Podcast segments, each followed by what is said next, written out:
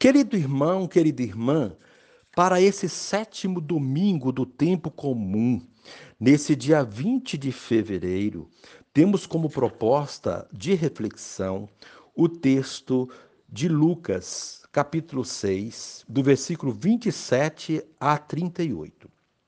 Naquele tempo, disse Jesus a seus discípulos: A vós que me escutais, eu digo: Amai os vossos inimigos e fazei o bem aos que vos odeiam. Bendizei os que vos amaldiçoam e rezai por aqueles que vos caluniam. Se alguém te der uma bofetada numa face, oferece também a outra.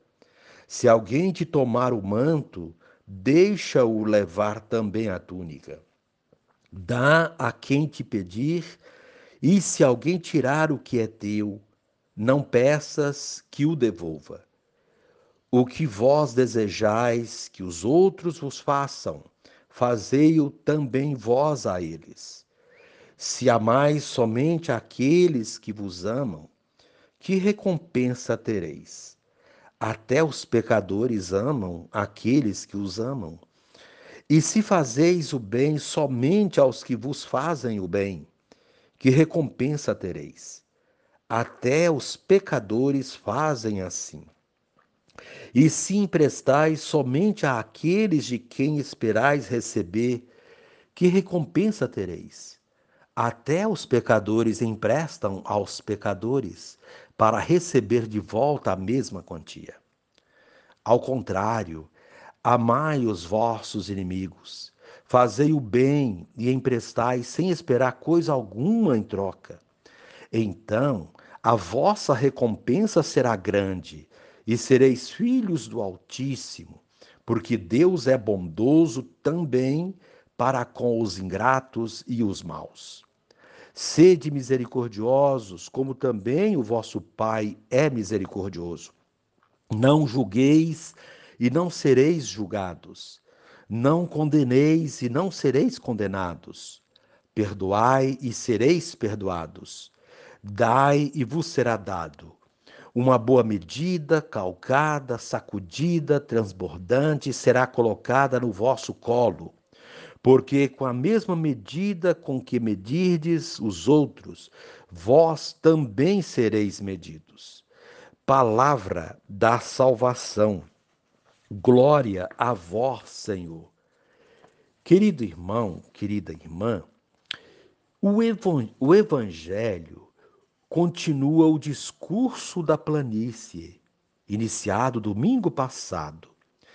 No texto de hoje, Jesus aprofunda as consequências das bem-aventuranças, propõe a superação da lei do talião, convida ao amor, tendo Deus como modelo e exorta ao não julgamento. A seu exemplo, Jesus exige o amor sem limites para com todos, pede para rezar e fazer o bem desinteressadamente fazer tudo sem esperar nada em troca, a exemplo de Deus que é misericordioso e bom para com todos. Podemos dizer que a chave de leitura do texto está no tratar os outros como gostaríamos que eles nos tratassem. O desejo do ser humano é poder viver, amar e sentir-se amado a proposta do Evangelho é claramente contra a violência e a vingança. É uma superação da lei do talião.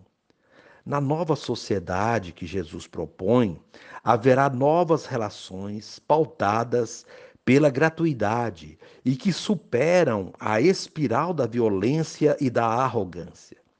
Para quebrar a espiral da violência, é preciso resistir com atitudes que a desmontem, de desarmando quem aposte nela como solução. Se combatermos a violência com a violência ou com a vingança, nunca chegaremos a construir a cultura da paz e a sociedade harmoniosa. Para construir uma nova sociedade onde não haja rancor, ódio e intolerância, a última palavra deve ser o amor e o perdão. Querido irmão, querida irmã, eis aí um momento muito especial de revisão de nossa vida, das nossas relações humanas, em, em família, em comunidade. Jesus está ensinando os discípulos a serem bons, generosos, solidários, fraternos, em qualquer situação. É assim que experimentamos e testemunhamos que o reino de Deus já está entre nós. Assim, tratar, tratar os outros do jeito que gostaríamos de ser tratados, amar os inimigos, fazer bem a quem nos detesta, falar bem de quem nos, de, nos difama, coisas muito difíceis de realizarmos. Mas Jesus argumentou: amar só a quem nos quer bem e ajudar a quem pode fazer o mesmo conosco, isso é o que fazem os pagãos. A novidade está em viver como filho de Deus, imitando o Pai do céu, que é bondoso e misericordioso. Assim, não julgar os outros, não os condenar, mas ser capaz de diálogo e de perdão. A proposta para esse dia é rezar por quem não gosta de você ou se diz seu inimigo. E reze assim comigo. Ó Mestre, tu nos desafias a amar os inimigos e ser misericordiosos como o Pai Celeste. Desperta em nós, Senhor, atitudes de perdão, assim seremos filhos do Altíssimo, o qual acolhe bons e maus. Amém. Querido irmão, querida irmã, Dando continuidade à reflexão da palavra de Deus, da liturgia desse sétimo domingo do tempo comum, nesse dia 20 de fevereiro, você poderá acompanhar na sua Bíblia os textos indicados para este domingo, 1 de Samuel, capítulo 26, o versículo 2, o versículo 7 a 9, depois 12 a 13 e o versículo 22 a 23.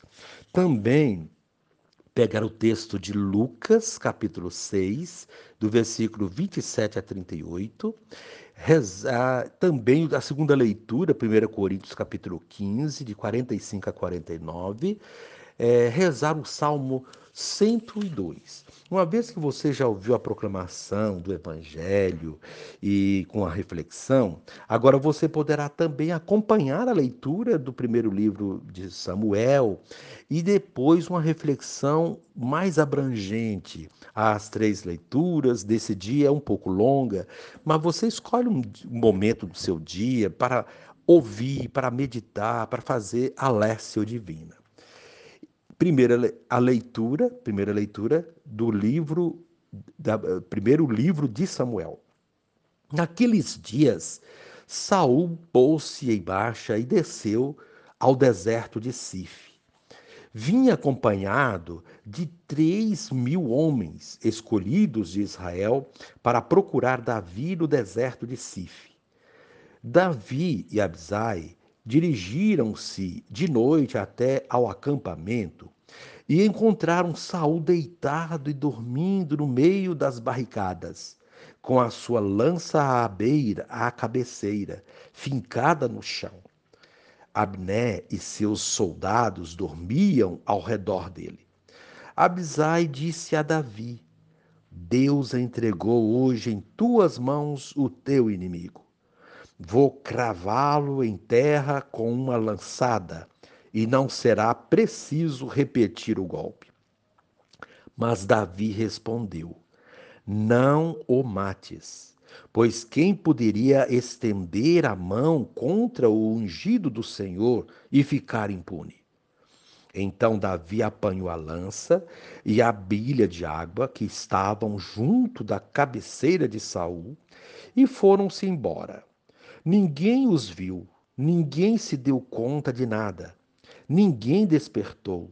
pois todos dormiam um profundo sono que o Senhor lhes tinha enviado. Davi atravessou para o outro lado, parou no alto do monte, ao longe, deixando um grande espaço entre eles. E Davi disse: Aqui está a lança do rei. Venha cá um dos teus servos buscá-la. O Senhor retribuirá a cada um conforme a sua justiça e a sua fidelidade. Pois ele te havia entregue hoje em meu poder, mas eu não quis estender a minha mão contra o ungido do Senhor. Palavra do Senhor, graças a Deus. Querido irmão, querida irmã, o mundo e a sociedade em que vivemos fomentam a lei do olho por olho, dente por dente, gerando pessoas que não se respeitam, mas que espreitam, esperando a oportunidade para dar o troco quando alguém lhe fez algo que não lhe agradou. O pior, fazem o mal gratuitamente, por perversidade mesmo, invertendo a proposta cristã. Relações dessa natureza são relações deterioradas, que desqualificam a vida, pois além de precisarmos uns dos outros, sem a ajuda mútua e o bem, não podemos colher o bem. Diante disso, a proposta de Jesus Cristo é revolucionária se queremos um mundo novo, uma sociedade boa para viver, é preciso que haja entre nós amor, respeito e, sobretudo, perdão. O perdão é um dos temas presentes na liturgia deste domingo, e ele vem acompanhado da misericórdia e do amor. Somente pessoas que aprenderam esses ensinamentos de Jesus irão colocá-los em prática e viver a dinâmica do reino de Deus. Um dos maiores bens que um povo pode ter é o respeito, pois o respeito é de um valor incomensurável para o indivíduo e para a sociedade. O respeito gera solidariedade e a solidariedade faz com que as pessoas se ajudem, ganhando assim qualidade de vida. Como seria bom se as pessoas não fizessem mal umas às outras, umas às, às outras, se as falhas e fraquezas fossem perdoadas, se não existisse no coração humano o desejo de vingança, nem o interesse mesquinho de obter status, riqueza e poder, se todos tivessem preocupação com o bem comum. Seríamos mais humanos, e por sermos mais humanos, tocaríamos o divino com nossos atos. Mas não. O que vemos muitas vezes é o desrespeito, a maldade, a ganância. Pessoas que fazem de tudo para prejudicar as outras, agindo com a maior naturalidade, como se a maldade fosse algo normal. Aprendemos isso através dos meios de comunicação, sobretudo das novelas, que ensinam toda espécie de maldade, e quanto mais maldade apresentam, mais audiência elas têm. É incrível como as pessoas são propensas a essas atitudes vis e desrespeitosas com a vida. A liturgia traz para nossa reflexão essa temática, nos levando a refletir e a questionar as nossas atitudes e a atitude da sociedade, pois a atitude de uma sociedade é a soma das atitudes dos indivíduos. A primeira leitura extraída do primeiro livro de Samuel traz uma situação de contenda ou rivalidade política entre Saul e Davi. Saul é o rei e Davi o candidato a ocupar o seu lugar. Dois rivais que disputam os poderes político, econômico e religioso da época. Até aqui vemos uma situação muito conhecida nossa, principalmente entre os que disputam cargos políticos em nosso país, nas suas diversas instâncias. Essas são relações beligerantes, um querendo engolir o outro, como diz um dito popular, ou seja, faz-se de tudo para prejudicar o outro para poder se eleger ao cargo disputado. Nessa disputa, expõem publicamente as misérias um do outro, acusam, caluniam, difamam e até matam se tiverem oportunidade. Enfim, criam um espetáculo diante dos eleitores para confundir a cabeça, a fim de, de angariar seu voto e ocupar um lugar de destaque. Ganha aquele que foi mais perverso com o outro, mais perspicaz, entre aspas, nos seus atos, etc. Enfim, colocamos no poder nem sempre o melhor mas o que usou de estratégias mais perversas ou mais perspicazes contra o rival. Não deveria ser assim. Deveríamos ter sabedoria para distinguir entre o bem e o mal, ou o menos pior, como dizem alguns. Porém, a primeira leitura de hoje traz algo diferente. Embora existam aqui rivalidades entre Saul e Davi, a atitude de Davi é diferente, é respeitosa e ele não age de má fé, como tinha intenção de agir o seu rival. Saul havia saído com sua tropa à procura de Davi para matá-lo. Deus fez com que Saul e toda a sua tropa adormecessem num sono profundo, colocando assim todos nas mãos de Davi. Davi, porém, mesmo tendo a oportunidade de matar Saul, não o matou, nem deixou que seu companheiro o matasse. Teve a sabedoria de perceber que não se deve levantar a mão contra um ungido de Deus. Assim sendo, apenas pegou sua lança e alguns outros utensílios e se retirou, deixando-os dormindo. Mais tarde, pediu que eles viessem buscar tais armas, mostrando a eles que teve a oportunidade de executar Saul, mas não o fez. Assim, Davi revela a face misericordiosa de Deus, que não quer a morte do inimigo, mas que ele se converta e viva. Se Davi matasse Saul, seria um rei parecido com tantos outros e estaria apenas reproduzindo um sistema de violência e morte. Porém, ele preferiu agir de uma maneira mais nobre e digna, inaugurando assim um novo tipo de reinado.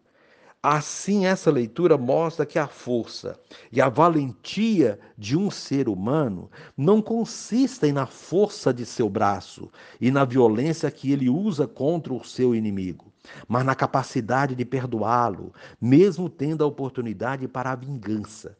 Somente os que possuem um grande coração agem dessa maneira.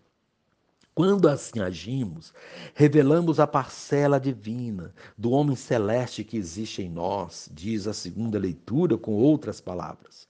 O texto de hoje faz um paralelo entre o homem terreno, Adão, e o homem celeste, Jesus. Trazemos em nós partes desses dois homens. Qual delas nós deixamos transparecer mais?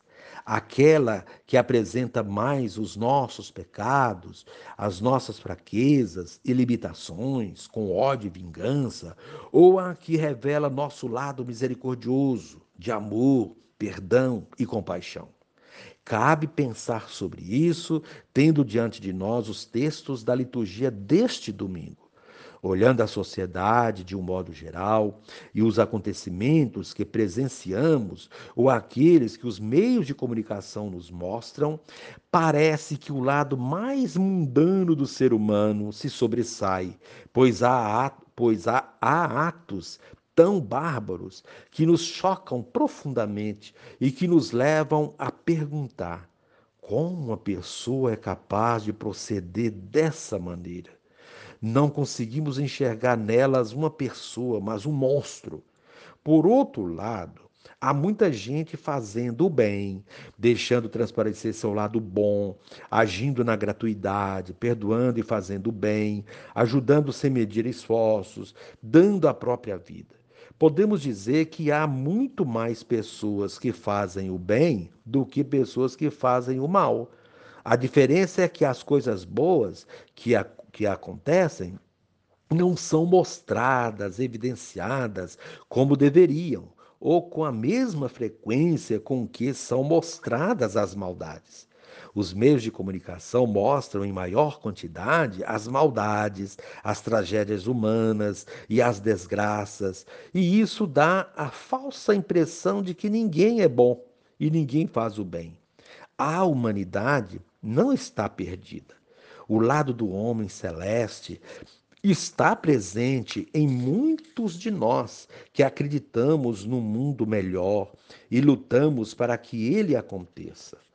Assim, temos dois modelos a seguir: um terrestre e um celeste. Com qual deles nós nos identificamos mais? Ou qual deles nós deixamos transparecer mais em nossos atos? A proposta de Paulo, apóstolo, é que deixemos que habite em nós o homem celeste, Jesus, que veio do céu para dar vida ao mundo. Se assim procedermos, faremos as mesmas coisas que Jesus fez, isto é, seremos verdadeiros discípulos missionários dele. O Evangelho vem coroar a reflexão, trazendo o tema do amor, mas não qualquer amor.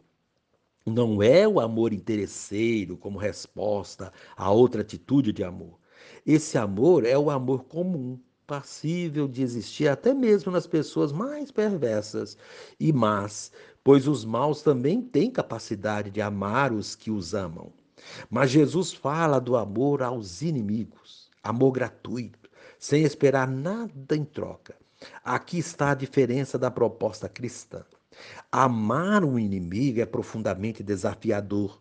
Somente alguém revestido da, da proposta cristã do homem celeste, como diz Paulo na segunda leitura, é capaz de amar os inimigos. Davi deu uma prova de amor ao inimigo. Se ele odiasse o inimigo, o mataria naquela oportunidade, mas preferiu perdoar.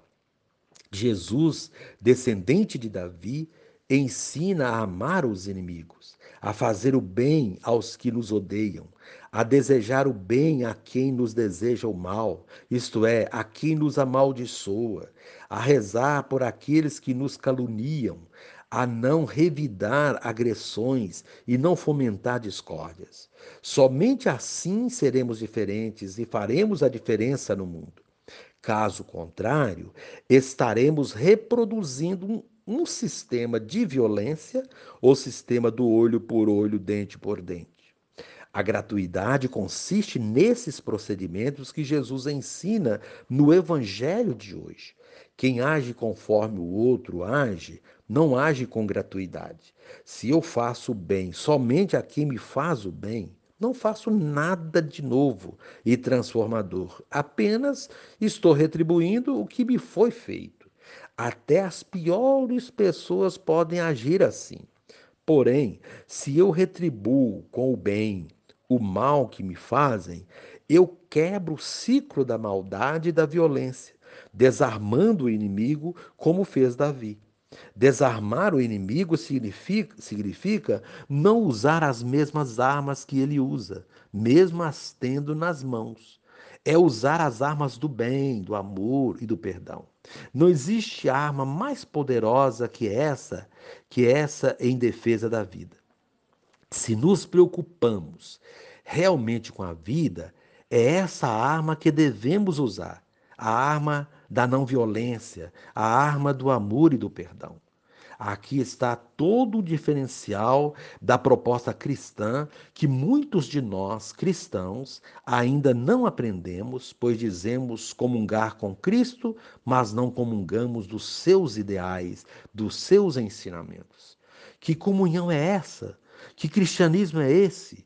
Que sociedade cristã é essa onde vemos tantas pessoas ávidas de vingança, inclusive dentro de nossas próprias comunidades, nossa própria família?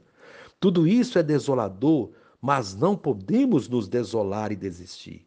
A proposta de Jesus continua viva e quem a viver terá uma grande recompensa, pois Jesus diz que a recompensa de vocês será grande e vocês serão filhos do Altíssimo. Está em Lucas 6,35. Precisamos, portanto, nos comportar como filhos de Deus. E só vamos demonstrar isso se existir em nós a capacidade de perdoar e que essa capacidade seja exercida, colocada em prática todos os dias. Que a bondade e a misericórdia de Deus resplandeçam em nós, pois Deus é bondoso e misericordioso também com os ingratos e maus. Portanto, sejamos misericordiosos, como também nosso Pai Celeste é misericordioso. Assim estaremos deixando que viva em nós o homem celeste.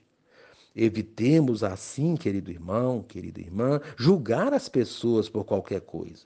Quantas vezes perdemos um precioso tempo de nossa vida julgando e condenando as pessoas? Se for para julgar, que seja para avaliar, iluminar e ajudar a pessoa cujo procedimento nos desagrada.